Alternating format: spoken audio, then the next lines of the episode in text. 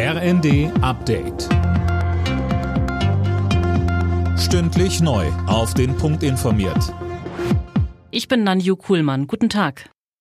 Zum Ende ihres dreitägigen Parteitags in Berlin hat die SPD gefordert, mehr Geld in die Bildung zu stecken. Außerdem schlägt die Regierungspartei eine engere Zusammenarbeit zwischen Bund und Ländern in dem Bereich vor. Ein Deutschland-Paket Bildung. Parteichefin Esken sagte.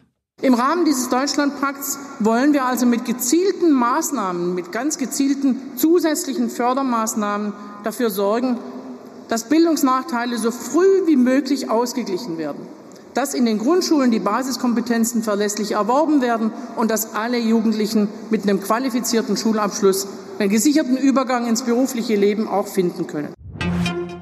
Israels Regierungschef Netanyahu hat angekündigt, den Krieg gegen die Hamas bis zu deren so wörtlich Vernichtung fortzusetzen. International wächst der Druck auf Israel, Zivilisten im Gazastreifen zu schützen.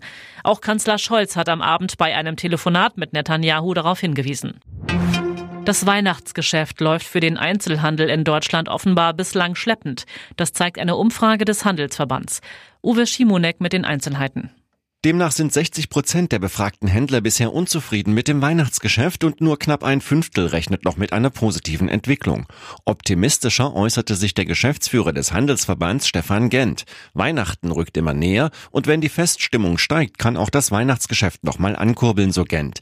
Insgesamt rechnet der Handelsverband mit einem Weihnachtsumsatz von 120 Milliarden Euro.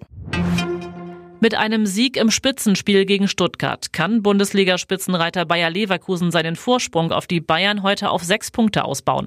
Anstoß ist um 15.30 Uhr. Im Anschluss steht noch das Kellerduell zwischen Köln und Mainz auf dem Programm. Alle Nachrichten auf rnd.de